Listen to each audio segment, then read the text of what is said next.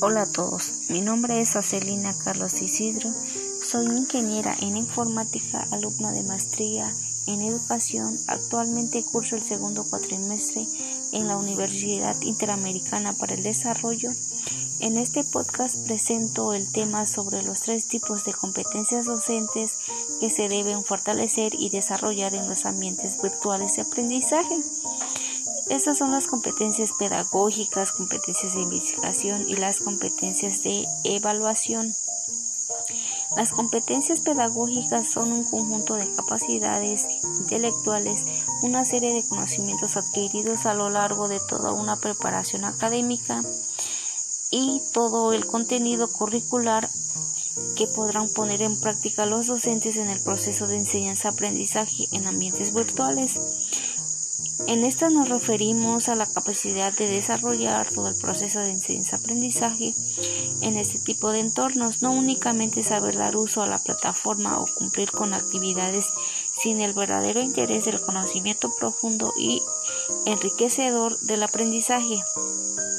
Recordemos que no es lo mismo las clases presenciales que las clases virtuales. El mismo profesor que tiene una experiencia y facilidad para dar clases en un salón frente a sus alumnos se puede encontrar con muchas dificultades en los ABA por no tener los conocimientos específicos de estos últimos. Así que deberá tener habilidades didácticas específicas para el uso de las tecnologías de información. Las competencias pedagógicas también se refieren a saber administrar los contenidos de estudios, a las formas de ejercicios y actividades en plataforma. esto se refiere al número de sesiones y saber aprovechar los recursos con los que se cuente, siempre fomentando en el aprendiz el interés, la interacción y la tutoría necesaria. Todo que lo enseñe a identificar sus fortalezas y debilidades intelectuales de cualquier tipo que logre llevar esos aprendizajes a cualquier ámbito de su vida. Es tarea del docente. Competencias de investigación. En cuanto se tenga los conocimientos tecnológicos e informáticos, entonces las capacidades técnicas, el docente puede contar con las competencias de investigación que de acuerdo con el autor Muñoz son aquellos necesarios para que los educadores logren interpretar, argumentar, proponer alternativas, preguntar y escribir a partir de la experiencia pedagógica de acuerdo a la problemática que caracteriza el aula y la escuela. Esta competencia se refiere a que el docente puede realizar cualquier tipo de investigación y sepa utilizar esa información de forma que le sea de provecho. Tiene que saber obtener información, donde los contenidos sean relevantes, interactivos y confiables. En este sentido, debe ser capaz de analizar el contexto y de utilizar las estrategias que resulten más adecuadas para implementación en los ambientes virtuales. La investigación se diera a la información de un docente de alta calidad. Esto permitiría la actualización de su propia información, lo que mantiene competitivo profesionalmente.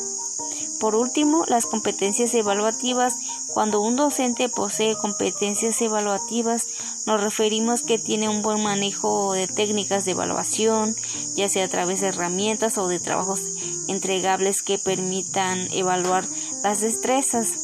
Esto le permite hacer un diagnóstico de los resultados e impactos que ha tenido el proceso de enseñanza-aprendizaje en sus estudiantes es muy importante que pueda también lograr en el alumno la autoevaluación, detección de sus propias fortalezas y debilidades y construir sus propios medios de aprendizaje o buscar aquellas herramientas y formas que le permiten aprovechar sus habilidades y conocimientos.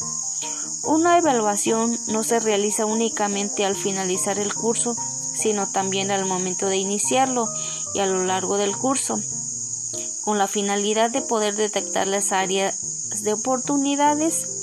Como conclusión, el docente es el mediador en, el proceso de enseñanza-aprendizaje entre los contenidos de estudios y sus estudiantes. Al educador al que referimos puede escribirse como aquel profesional de la educación multihabilitado que construye el aprendizaje, genera conocimientos, acompaña a sus estudiantes y les ayuda a ser estudiantes autónomos, autorregulados y autodirigidos, que utilizando para ellos medios informáticos, desarrolla y gestiona el conocimiento a través del entorno virtuales. Gracias.